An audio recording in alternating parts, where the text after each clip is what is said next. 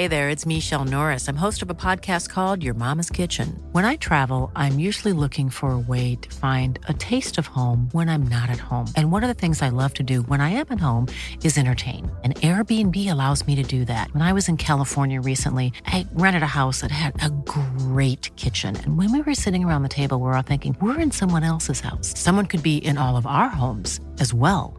If you have a home, but you're not always at home, you have an Airbnb. Your home might be worth more than you think.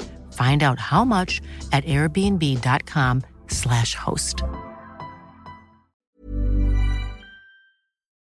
El editorial.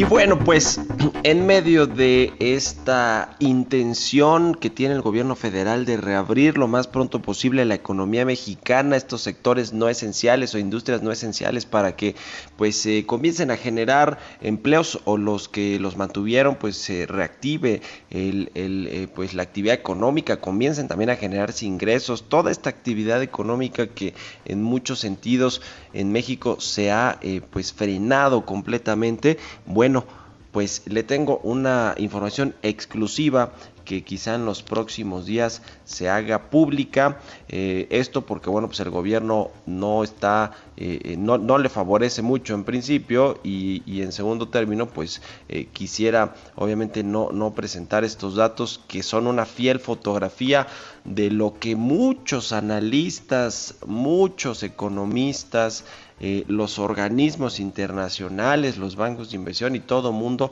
pues le advirtieron al presidente López Obrador y a su gabinete que si no se echaban a dar un plan contracíclico de medidas de estímulos económicos, se iban a perder muchos empleos y bueno, pues le tengo esta información exclusiva. Según un documento de Hacienda, es un documento que le decía no es público, pero que bueno, está eh, fechado el 30 de abril, da cuenta de cuántos empleos se han perdido hasta el 29 de abril, que es el último dato, el dato más reciente que tienen en el gobierno federal, ya con datos del Instituto Mexicano del Seguro Social, no son cálculos, sino son datos eh, eh, que recabaron del IMSS. Bueno, pues al 29 de abril en México se han perdido un total de 667 mil empleos en México y estamos hablando de empleos formales, son puestos afiliados al IMSS eh, que eh, ya no están registrados ante este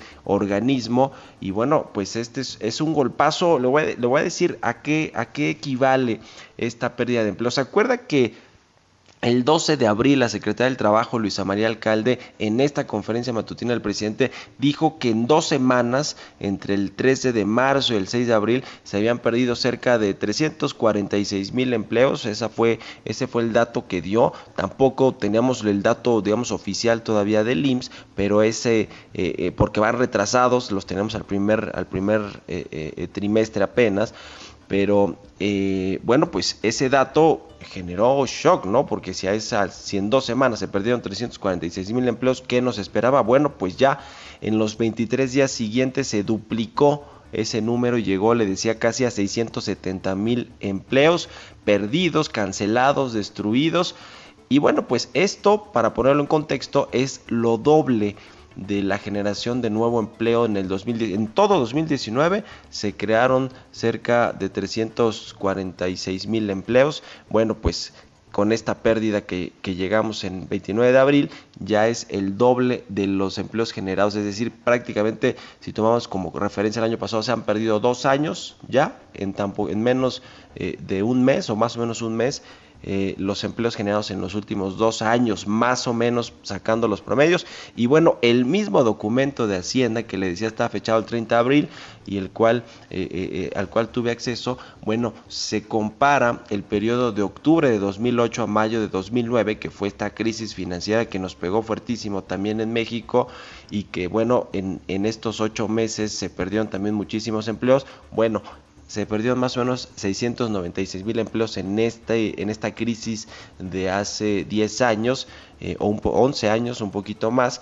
Es decir, que ya eh, casi superamos esa cifra en menos de un mes en esta emergencia económica, en esta recesión auténtica que estamos viviendo.